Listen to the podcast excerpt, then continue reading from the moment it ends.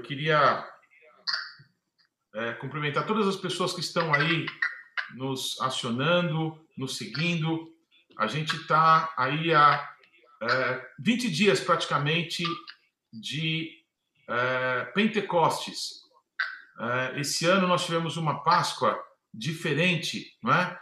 Uma Páscoa que o mundo inteiro estava dentro das suas casas. E dias atrás, a profetisa Cindy Jacobs, quando é, trazia uma palavra profética sobre o Brasil, é, citou não é?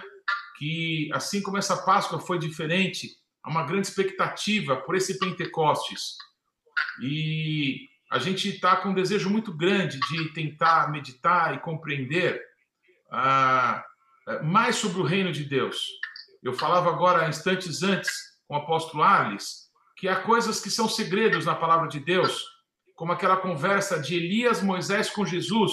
Nós não sabemos o que eles falaram para Jesus ali, o que sabemos é que Jesus desceu do Monte da Transfiguração e foi se entregar na cruz por todos nós. Nós não sabemos o que Jesus escreveu ali na areia quando aquela mulher pega em pecado foi trazida a ele. Nós não sabemos o que Jesus falou com os seus discípulos naqueles 40 dias que depois de ressurreto, Jesus esteve com ele inúmeras vezes. O que nós sabemos que aquele tempo marcou a vida deles para sempre. E nós gostaríamos de nesses dias, dando início agora com o apóstolo Arles Marques, não é? Ele é o meu pai ministerial, ele é membro do Conselho Apostólico Brasileiro, foi na comunhão cristã ah, que eh, alguns apóstolos foram reconhecidos, ah, e não se auto-intitularam, mas foram reconhecidos com imposição de mãos eh, como apóstolos da nação brasileira. Então, é um homem que carrega consigo né, uma bagagem muito extraordinária, tem sobre ele um dom de presidir, que tem é, é, sido usado por Deus para facilitar coisas para todos nós que caminhamos no Conselho Apostólico. Então, apóstolo Arles, querido, é uma honra te ter aqui. E eu, como muita gente que vai estar nos ouvindo, desejamos ardentemente ouvir a tua percepção sobre as coisas do reino dos céus, sobre as coisas do reino do nosso Deus. Amém? Então, por favor, é, em liberdade, compartilhe conosco o teu coração. Amém. Amém. Ok. Deus abençoe vocês. É um privilégio para mim estar aqui, né? É...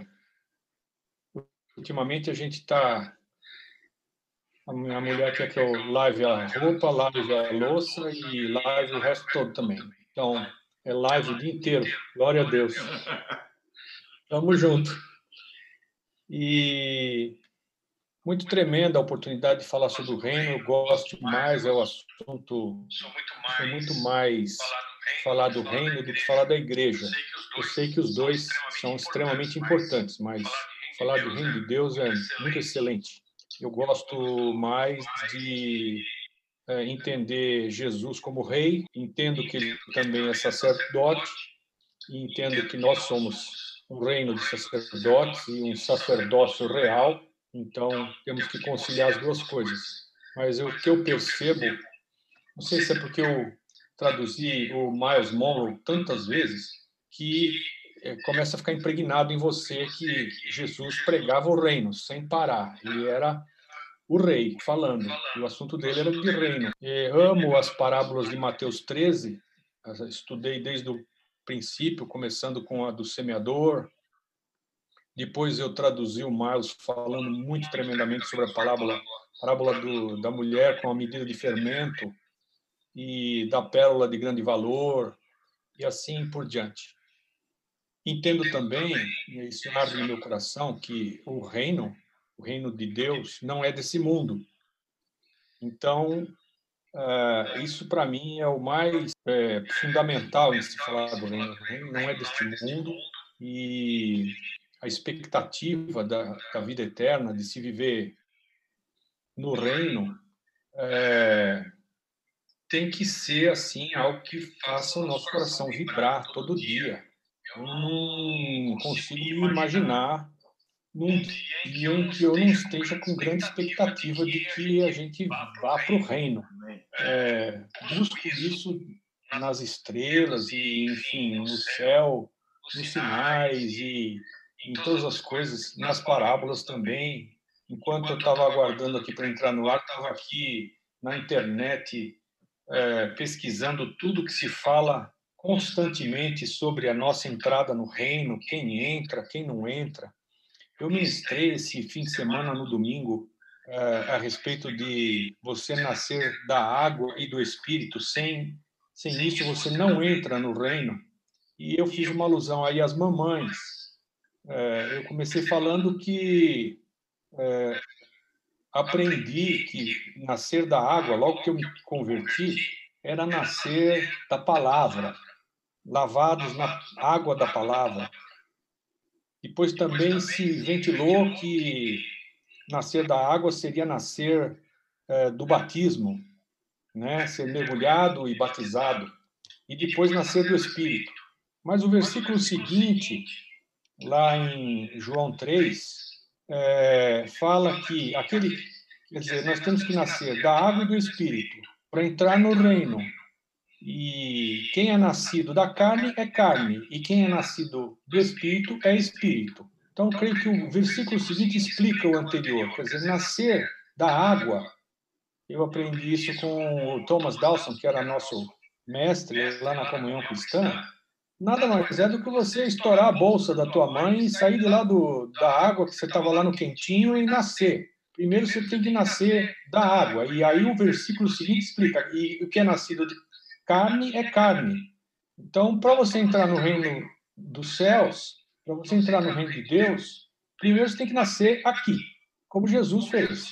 E nascer da barriga da tua mãe, nascer de uma maneira natural, nascer da carne. E depois você vai ter que nascer do Espírito, que é o que Jesus apregou lá na casa de Cornélio. É, Jesus não, é que Pedro apregou lá na casa de Cornélio que nós temos que nascer de novo. Enfim, mas eu poderia ficar disparado aqui falando o resto da hora toda. Uhum. Conta um pouco, Paulo, aí depois eu completo. É, é eu eh, entendo e, e sou ávido, acho que, como todos, de compreender não é, é, esse reino que não veio de forma visível, está dentro de nós, a necessidade que temos de que esse reino se manifeste, se manifeste através de nós. Então, Jesus, como eh, você mesmo disse, usou inúmeras citações, não é? inúmeros exemplos, e, e é interessante que Jesus falava se eu falo das coisas naturais, das coisas do mundo, vocês não entendem? Vocês imaginem se eu falar das celestiais. Então ele precisava pegar um grão de mostarda não é? e explicar que o reino de Deus ele vai crescendo, ele vai se manifestando até se transformar numa grande hortaliça. Não é? Então, é, como que você, desde o momento que se é, viu servindo a Jesus, é, teve um encontro pessoal com o Senhor, por te conhecer, não é? Eu sei de histórias que, que marcaram muito a sua vida, como quando ele te chamou, te entregou um cetro e uma toalha e te disse: sirva e governe, não é? Então, parece que o rei do reino nos chama também para exercer a autoridade dele, manifestar esse reino, governar em nome dele. Então, isso queima o meu coração, que eu acho de todo mundo, porque diariamente, quando oramos, Pai, venha o teu reino sobre nós, seja feita a tua vontade, nós precisamos compreender o que estamos orando para que a gente possa facilitar, como agentes aqui no mundo natural, possamos habilitar o reino de Deus a se manifestar através de nós. Amém. É, em 1994, nós fizemos uma coisa muito louca lá na comunhão cristã, numa liderança, reunião de liderança, de diaconia. E no final da reunião estava todo mundo muito arrebatado, com muita oração. E aí a gente serviu uma ceia que não existia. Então alguém fez assim um, uma como se fosse uma bandeja com as mãos e o outro servia assim como se estivesse servindo pão, mas não tinha nada. E aí era uma ceia invisível, né? Já que o reino é invisível, vamos tomar uma ceia com pão e cálice pela fé. E aí foi um negócio assim arrebatador mesmo. E aí eu peguei os elementos, a gente orou e fez que pôs na boca e tal. Aí eu caí no chão para trás.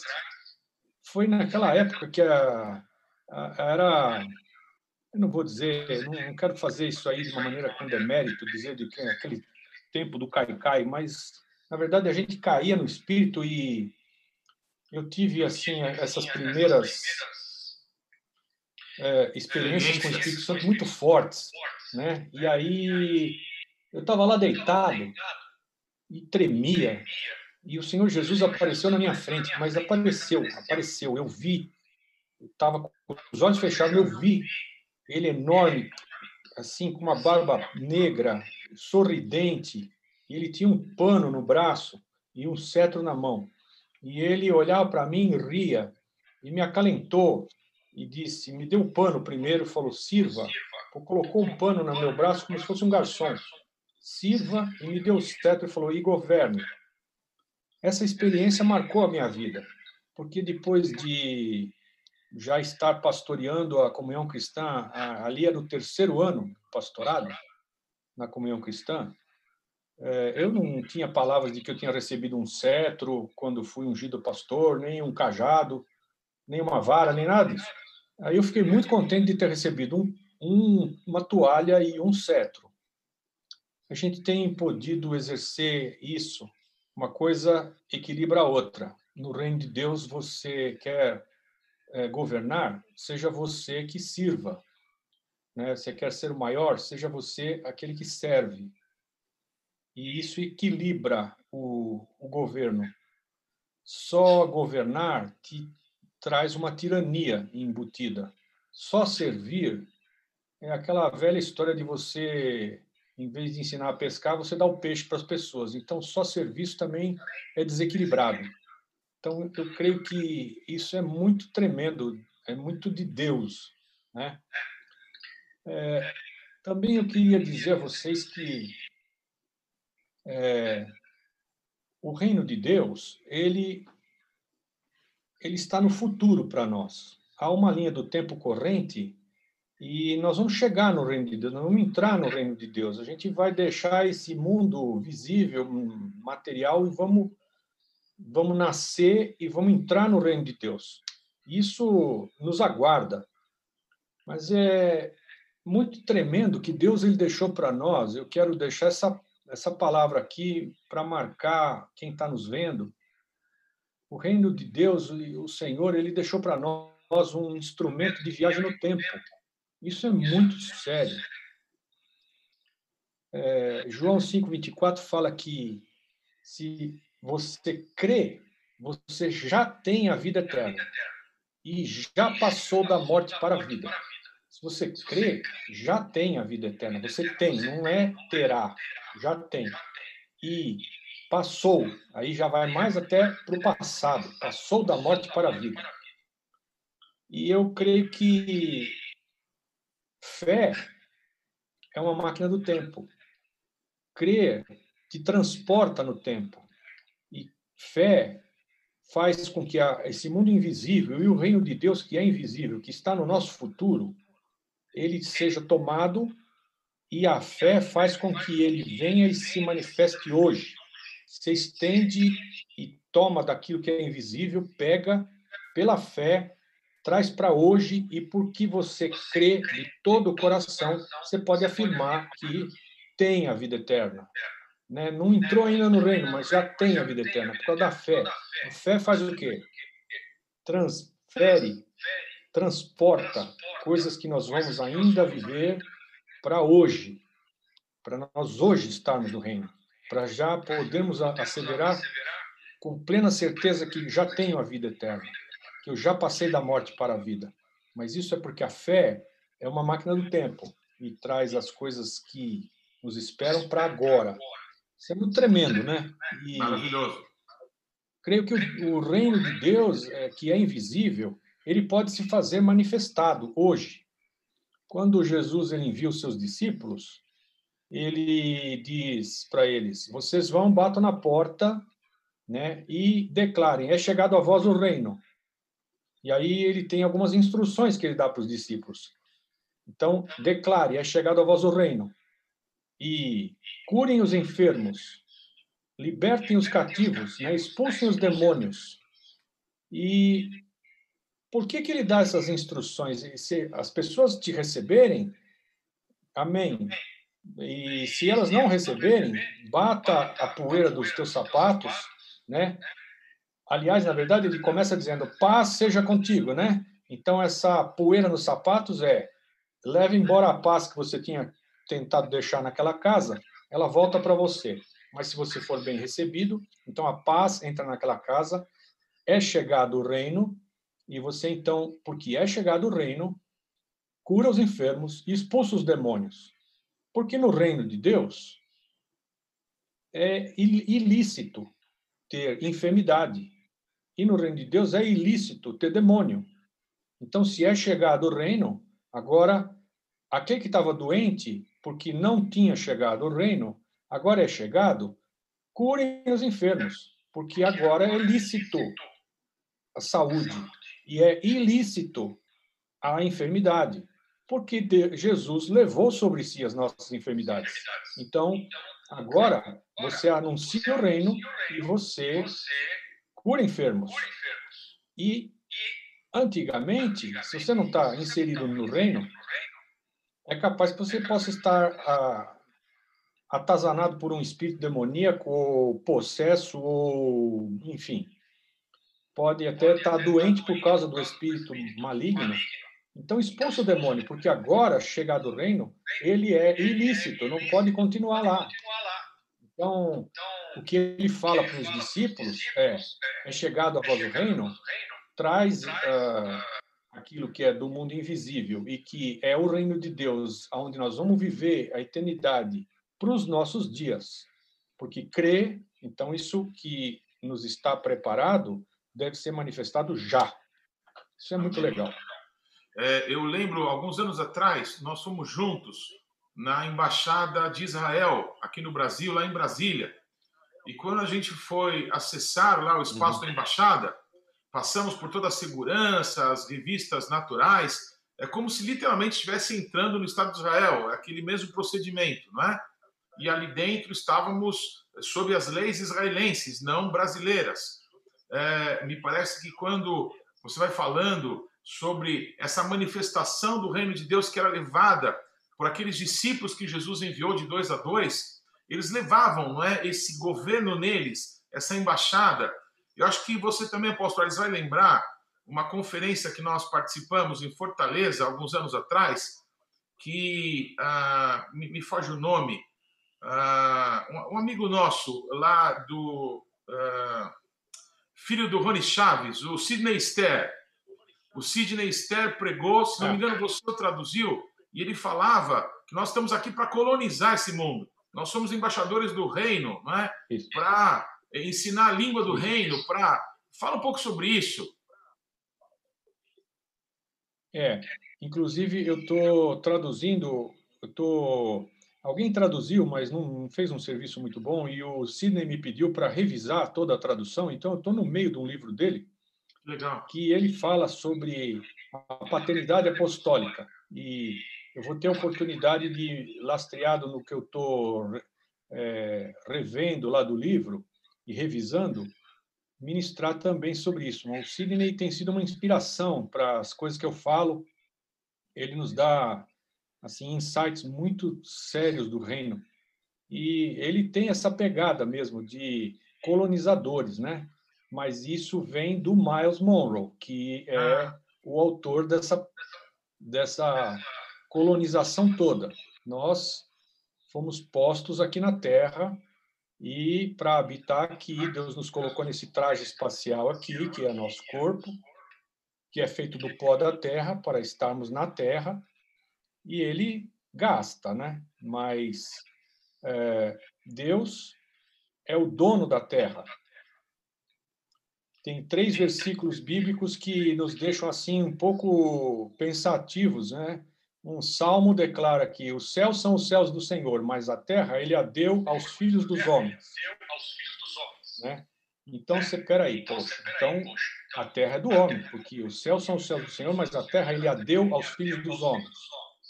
Aí o Salmo 24 declara: Do Senhor é a terra e a sua plenitude, o mundo e todos os que nele habitam. Não, peraí, mas Deus deu a terra para os filhos dos homens, mas a, o outro salmo declara: do Senhor é a terra e a sua plenitude, né? E depois tem outros textos bíblicos que dizem que este mundo jaz no maligno e que ele é o príncipe deste século. Então cabe a pergunta: peraí, mas o mundo é do homem, é de Deus ou é do diabo? Quem, afinal, é o dono do mundo? Então, é, na verdade, o mundo é de Deus e ele é o dono e ele transmitiu posse para nós. E isso fala do reino. É como se ele tivesse é como se fosse um proprietário de um edifício de 20 andares e ele aluga cada andar, cada apartamento, né, um por andar, para 20 é, inquilinos. E nós somos os inquilinos. E aí, ele, mesmo sendo dono, e isso também acontece na nossa legislação, para ele entrar na propriedade dele, que ele transmitiu posse para um inquilino, ele precisa pedir licença para o inquilino, como proprietário. Então, o que ele deu aos filhos dos homens foi posse. Nós temos a posse da terra, e ele é o dono. Aliás, tem textos aí que Jesus toma a escritura, né? E ele é o dono, o proprietário, e ele transmitiu essa posse para nós. E também tem parábolas que falam que ele é o proprietário das terras e que ele é, arrendou a terra para nós. Então, quando a gente escuta o Mas Morrissey ministrando, eles falam de nós sermos colonos. Né? Deus ele é o proprietário da terra e ele é, estabeleceu aqui colonos que têm que fazer com que esta terra seja transformada num cantinho do céu. Que esta terra seja uma expressão do reino de Deus. O reino dos céus é o reino, é o lugar onde Deus mora o reino de Deus, ele engloba o reino dos céus e também a terra e também sei lá mais o quê. Porque na, na casa do pai tem muitas moradas. Então não vou, não vou entrar por esse caminho. Mas é, a, ele estabeleceu a terra e ele quer que a terra é, venha a nós o vosso reino, seja feita a tua vontade aqui na terra como no céu, que a terra seja uma expressão do reino dele. Então, ele nos colocou aqui e fez a gente habitar nesse traje para que a gente pregue as leis do reino, para que a gente transmita isso. É muito legal isso daí, porque nós fomos chamados para ser eclésia, uma assembleia dos que são chamados para promulgar o reino. E eclésia fala de uma como se fosse uma assembleia constituinte. Cada rei ele tinha a sua eclésia, a sua assembleia constituída de pessoas para proclamar as leis do reino para todo mundo. Então, quando um rei lá atrás na história da humanidade, um rei, ele ia é, tomar posse, ele estabelecia ao seu redor a sua eclésia, a sua assembleia, e aqueles caras, eles conviviam com o rei, eles recebiam do coração do rei, eles tinham que contar para os outros a, a cultura do rei, os costumes do rei, o pensamento, a visão do rei, o coração do rei, compartilhar tudo isso e expandir o reino. De uma maneira que ah, toda a população imitando o rei, fizesse aquilo uma expressão do reino daquele rei. Cada rei que ia tomar posse tinha a sua assembleia constituinte para promulgar as leis do reino e estabelecê-las por todo o reino. E com Jesus ele fala, é, ele fala para Pedro, Pedro, tu és uma lasca de pedra. Sobre essa rocha, essa rocha é Jesus sobre a rocha, que é Cristo, eu edificarei a minha eclésia, que é a minha assembleia constituinte. E as portas do inferno não prevalecerão sobre essa assembleia constituinte daqueles que foram chamados para promulgar o reino. Então, na verdade, ele está constituindo um grupo que vai ser essa eclésia dele como novo rei e que vai estabelecer o reino e vai colonizar essa terra com os costumes do céu. Essa é basicamente a mensagem do Sidney, do Miles e a minha. Sim. Eu estou absolutamente em acordo com isso. É, é interessante que é, justamente o, o nosso alvo é falar mais sobre isso, pensar mais sobre isso, meditar, interiorizar essas verdades, para que você foi muito é, cheio da graça do Senhor quando falou sobre a fé como um braço que vai, não é, nos liga ao reino de Deus e traz para manifestar o reino de Deus aqui nessa terra. Então, saber dessas coisas todas são histórias bonitas, mas a gente é, saber que transportamos Jesus, é, que, que o Rei do Reino agora mora em nós e que nós o levamos aonde estamos, porque ele nos constituiu, ele nos deu essa embaixada, ele nos fez eclésia, é para que possamos manifestar o reino dele aqui nessa terra. Então, pela fé, essas coisas podem é, se manifestar através de nós, se tornar visível, como orarmos por uma pessoa enferma, não é? como ah, estarmos enfrentando uma situação de prisão espiritual na vida de alguém e pelo poder do rei do reino a gente vê aquela pessoa livre, não é? Como ser um canal para que a voz do rei possa ser conhecida de alguém trazendo consolo, trazendo exortação, não é? Trazendo edificação. Então, através de nós, tudo isso se manifesta. Ah, eu queria voltar um pouquinho, apóstolo Alice, a, a um momento é, muito especial da sua vida, em que você teve encontro pessoal com Jesus. É, é, é, sabemos, falamos sobre isso, que é muito comum nas pessoas que foram chamadas pelo nosso Deus para esse ministério apostólico. É muito comum você ver pessoas que tiveram encontros com Jesus e a sua vida foi mudada e receberam palavras e direções de Deus. Então é muito marcante é, saber de histórias sobre você e você lembrar daquele dia em que Jesus te visitou pessoalmente, não é? E hoje ah, eu queria que você pudesse falar um pouquinho sobre como você tem manifestado esse serviço, não é? É, enquanto eu peço para você falar sobre isso, me vem uma, uma memória que para mim é até engraçada. Quando eu te conheci, você tinha o cabelo bem pretinho ainda, não usava barba, não é? Era mais slim um pouco. E a gente fazia parte de um grupo de, de pastores aqui de São Paulo. E todas as vezes que as pessoas te chamavam ali para falar alguma coisa, diziam assim: ah, ele é pastor de rico e tal. Então você ia lá e exigiam que você desse uma ofertona. Então todo mundo já dizia quanto que você tinha que dar. E você toda vez ia lá e pá, não é? E talvez até vestisse essa essa é. palavra que diziam, não, o Arles é pastor de rico.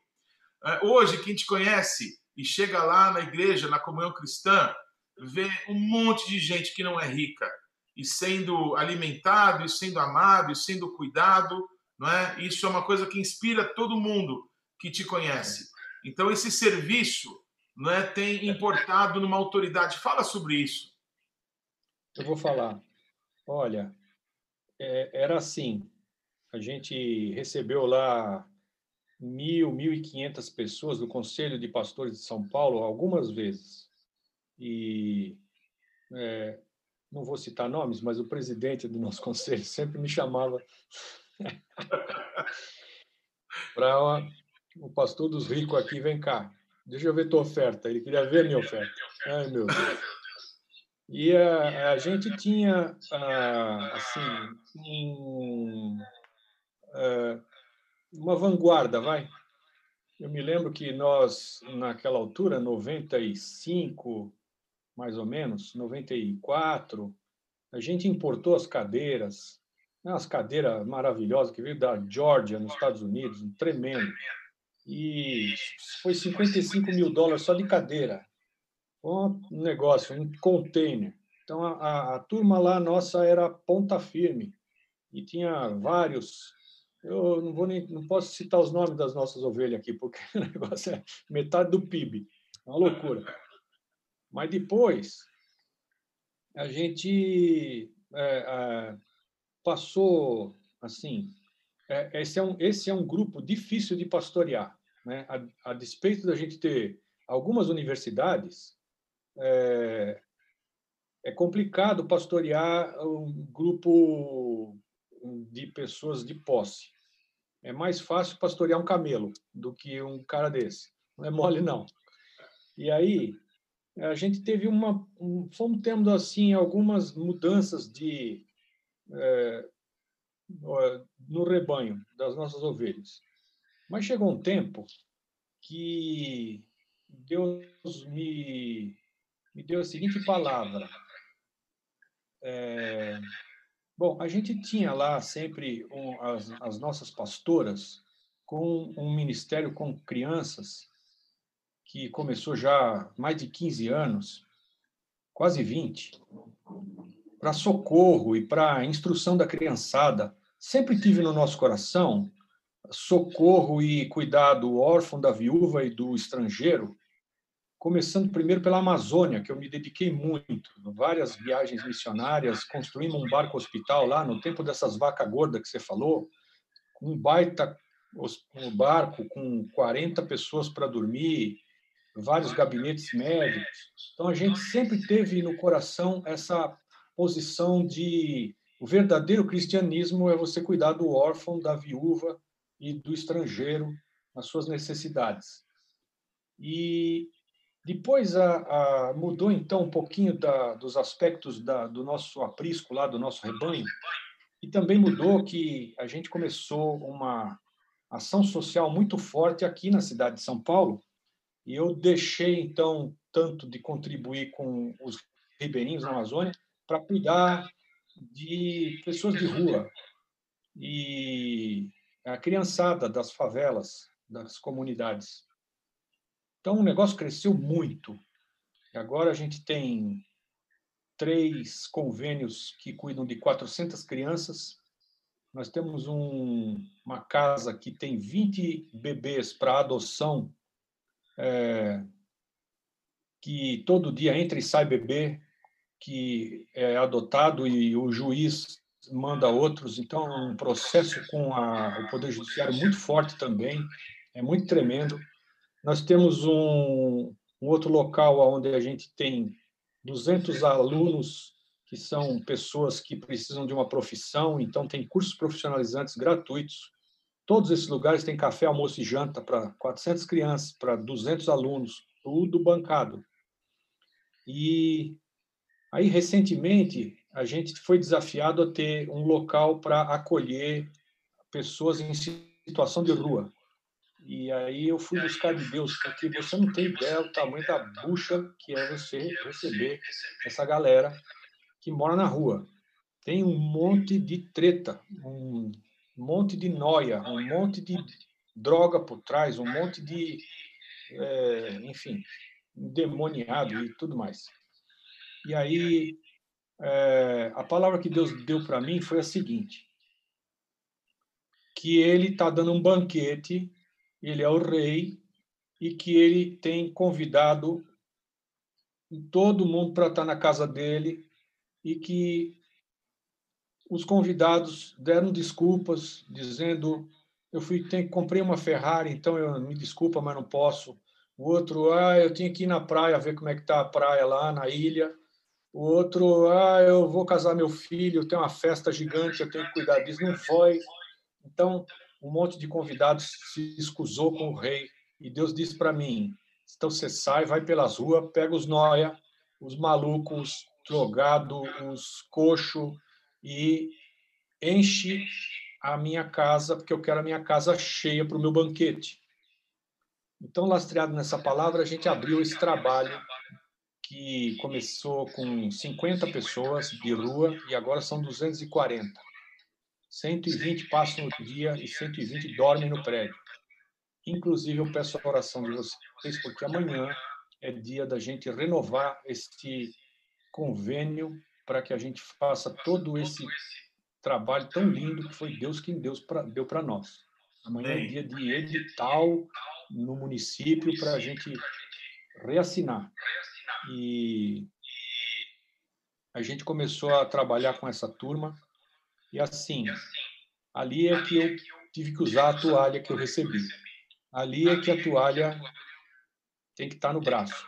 E eu posso te dizer que não sou eu a pessoa que põe a mão na massa assim diretamente e tem aquele contato direto com toda essa turma de rua. Nós temos uma equipe grande.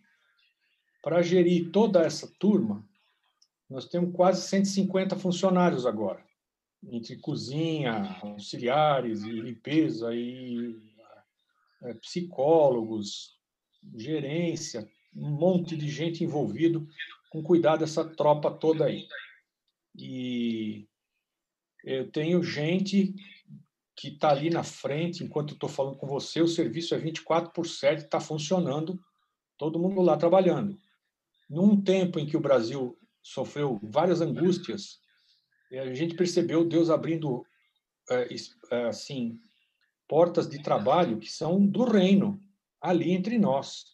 E temos tido assim dramas maravilhosos sendo resolvidos de gente que você percebe que foi vai para o reino, vai entrar, é maravilhoso. Tem angústias, tem dores, tem gente que é, é, é, é problema, mas tem muita gente que precisa de uma mãozinha e que se arrepende e chora no pó. Até muitos é, homossexuais, que a gente tem lá, a gente recebe com todo carinho, trata, mas eles entram no culto e choram, arrependido, e quer mudar, e não consegue, e não sei o quê.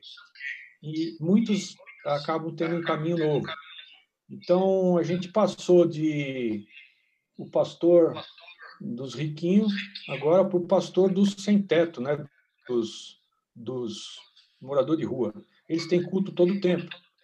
E é assim, é um processo muito delicado, tem que ter muito trato para você colocar uh, aqueles piolhento no meio do teu rebanho. que eles cheiram mal, é um negócio. Mas você dá banho no cara 20 vezes, troca a roupa, o cara continua cheiroso.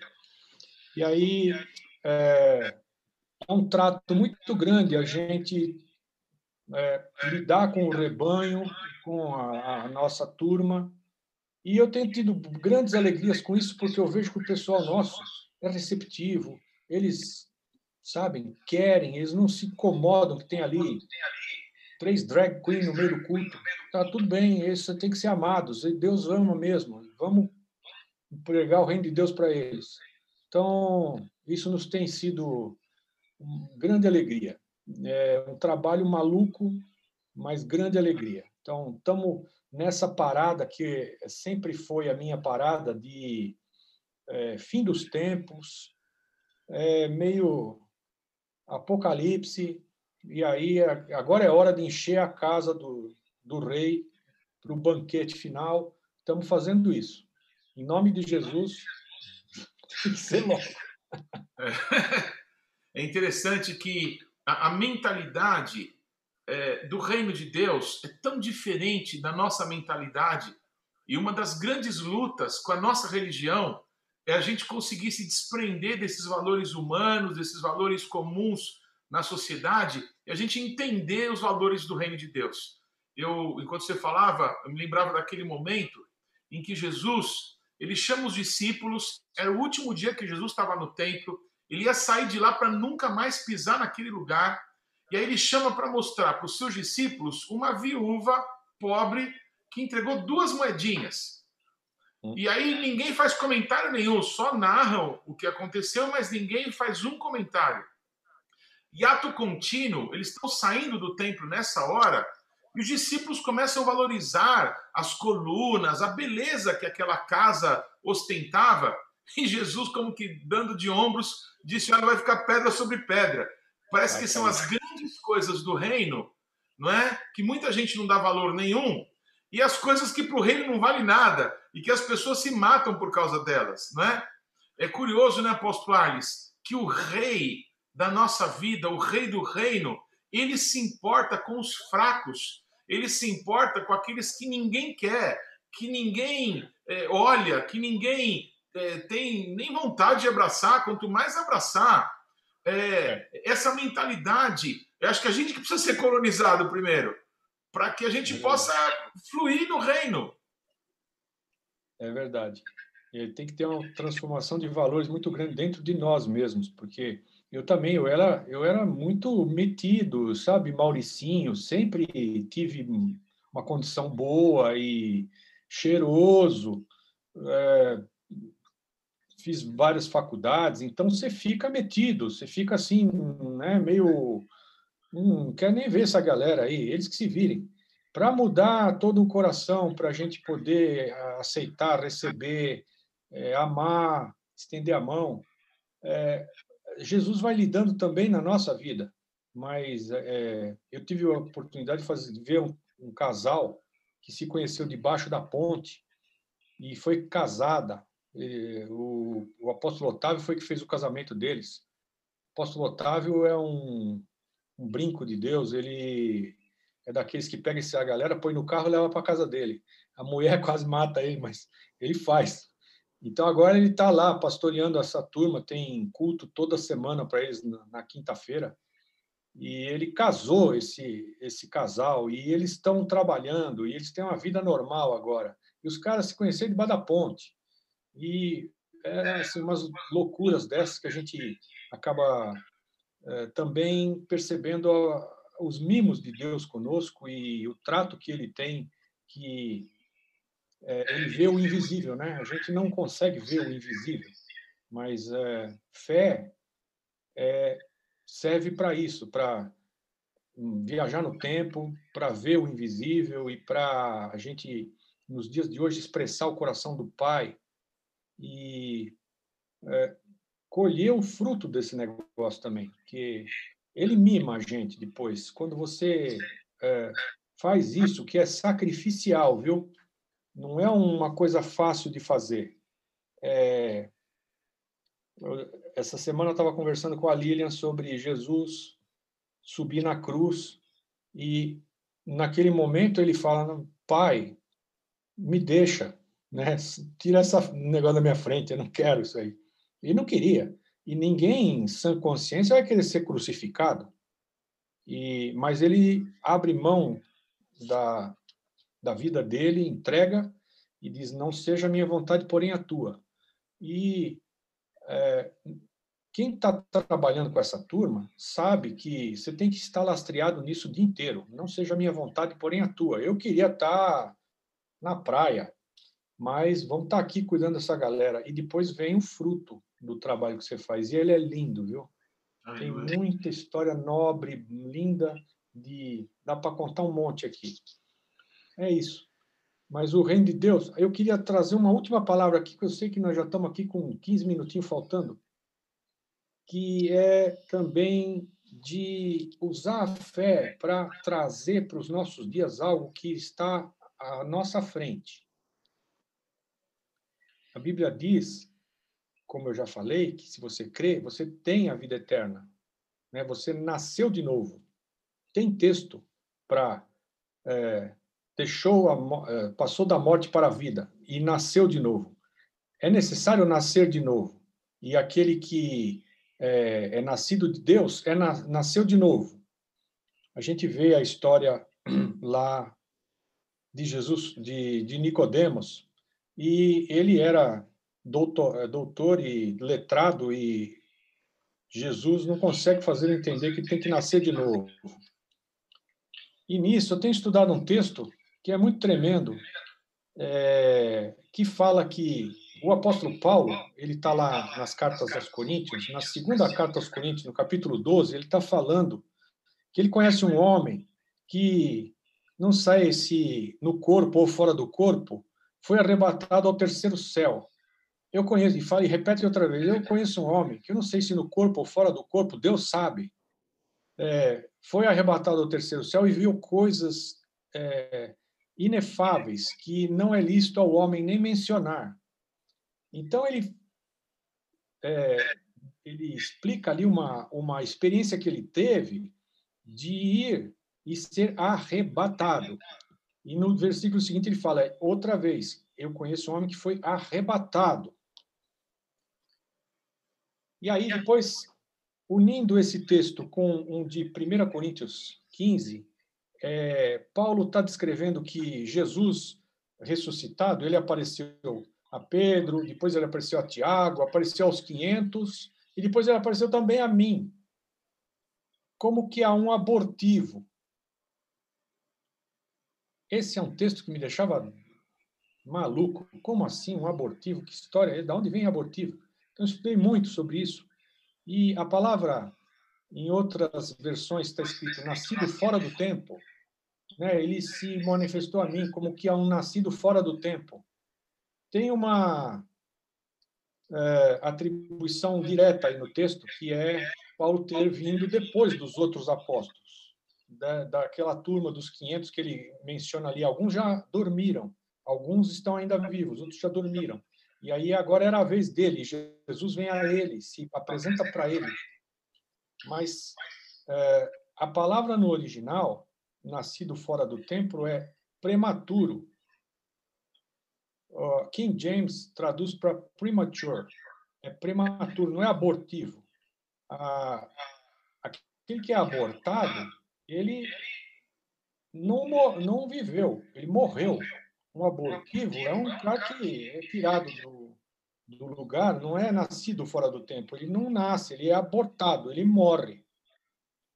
E a palavra não é boa no português, mas prematuro ou nascido fora do tempo, essa é muito importante, porque, assim, ele estava falando lá em 2 Coríntios 12 que é, ele foi arrebatado até o céu e ele viu coisas inefáveis. E o que eu tenho estudado é que esse dia em que nós vamos ser arrebatados é o dia que a gente nasce de novo. A gente deixa este casca, né, esse traje espacial de colonizador da Terra e vai usar um outro traje espacial. Pode ser que esse aqui seja transformado e pode ser que os nossos irmãos que já dormiram recebam então um, um novo corpo, agora celestial, mas é um dia em que a gente deixa uma maneira de viver com este vínculo e com este limitador que é a carne, o corpo, e vai passar a viver agora nascido de novo. E esse dia está no nosso futuro, que é o dia que a gente vai ser arrebatado e a carne e o sangue não herdam o reino mas o cara tem que ser nascido do Espírito. E aí sim ele vai entrar no reino. E ele vai nascer naquele dia. E Paulo, ele declara: Eu fui arrebatado. E Jesus apareceu para mim como a um prematuro. Quer dizer, ele já nasceu de novo, assim, como se ele tivesse já nascido de novo, porque foi arrebatado. E no dia que a gente for arrebatado, a gente vai experimentar esse novo nascimento. Só que, pela fé, que é uma máquina do tempo, a gente pode ir lá buscar esse dia do nosso novo nascimento e porque cremos de todo o coração, a gente traz para hoje e diz: aquele que crê é nascido de novo hoje. Então, essa é uma entrada para o reino que Deus deixou a, a chave para nós e uma máquina para a gente usar para trazer para o dia que a gente está vivendo aquilo que está nos esperando lá no futuro. Nós vamos nascer de novo naquele dia e vamos deixar esse corpo e vamos entrar num corpo celestial. Mas isso pode ser trazido para cá e nós afirmarmos com toda a ousadia que nós já nascemos de novo. Pela fé nascemos. Já está consumado isso daí. Glória a Deus. Que coisa linda. Apóstolo Arles, é, o apóstolo Paulo dizia né, que ele preferia estar com o Senhor. Ele teve essa experiência arrebatadora, não é?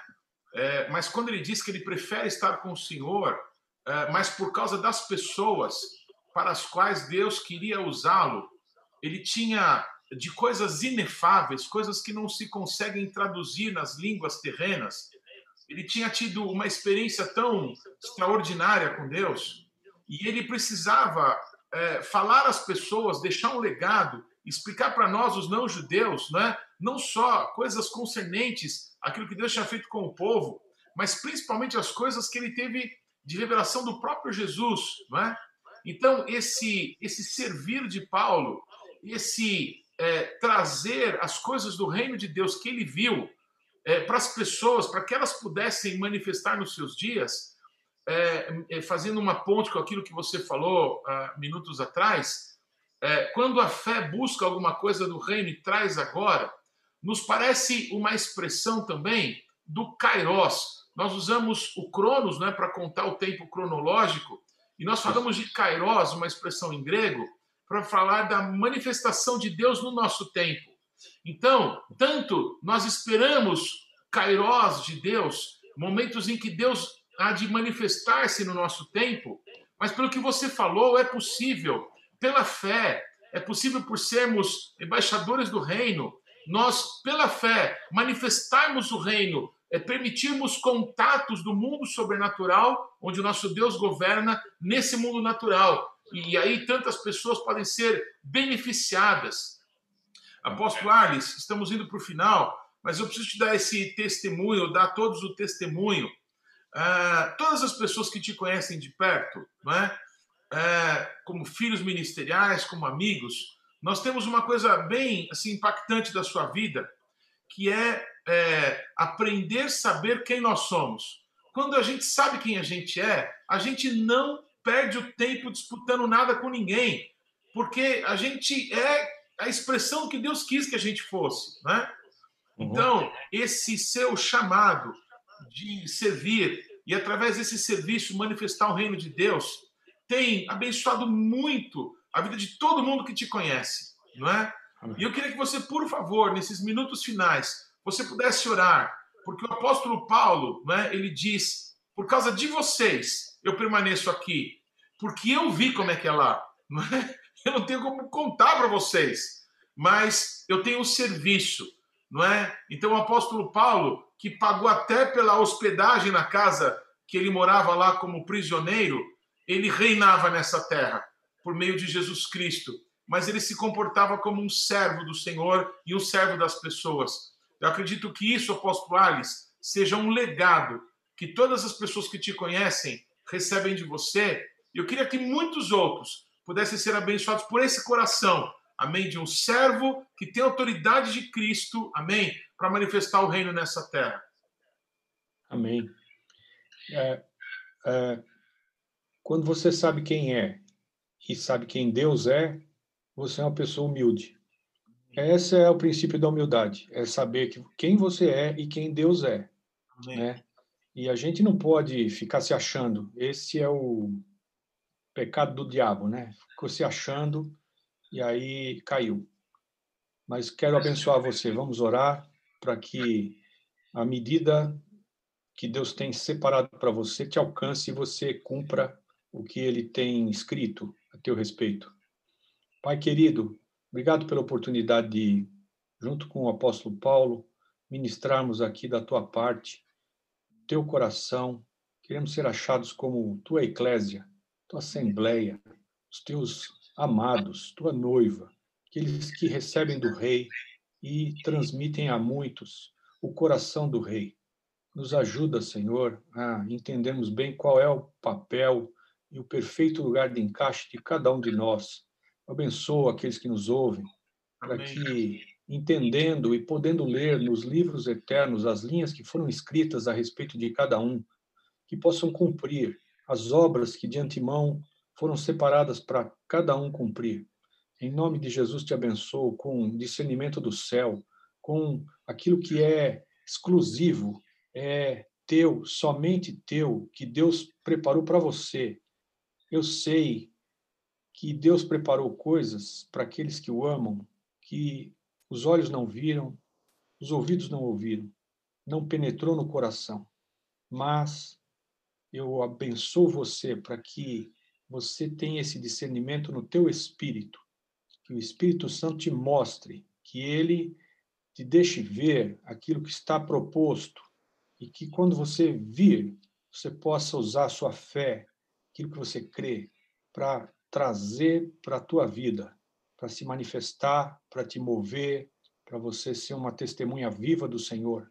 Que esse Espírito te faça uma testemunha poderosa do Espírito do, do, de Cristo, que ressuscitou a Cristo. E que o Senhor te use tremendamente naquilo que ele já separou e escreveu a teu respeito.